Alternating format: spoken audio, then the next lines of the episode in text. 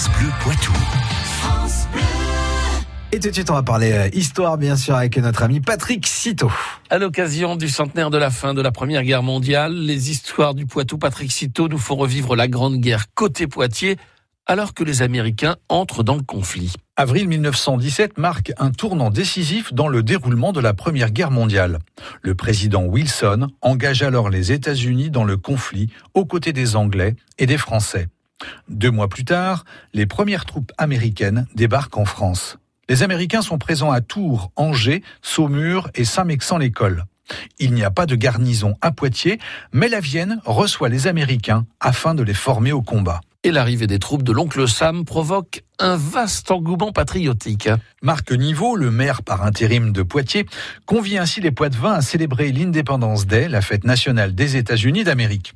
Le 4 juillet 1917, les monuments publics sont pavoisés et la mairie invite les habitants à décorer la façade de leur maison du drapeau tricolore et du drapeau américain.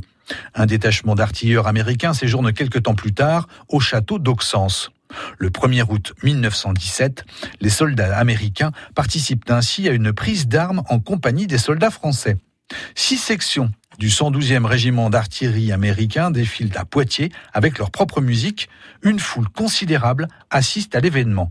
Des applaudissements, des hurrahs et des cris de Vive l'Amérique retentissent. Deux journées franco-américaines sont même organisées quelques jours plus tard. À cette occasion, les équipes de baseball des régiments américains jouent un match au Stade des Dunes. Une découverte pour les Poitevins venus assister à cette rencontre sportive inédite.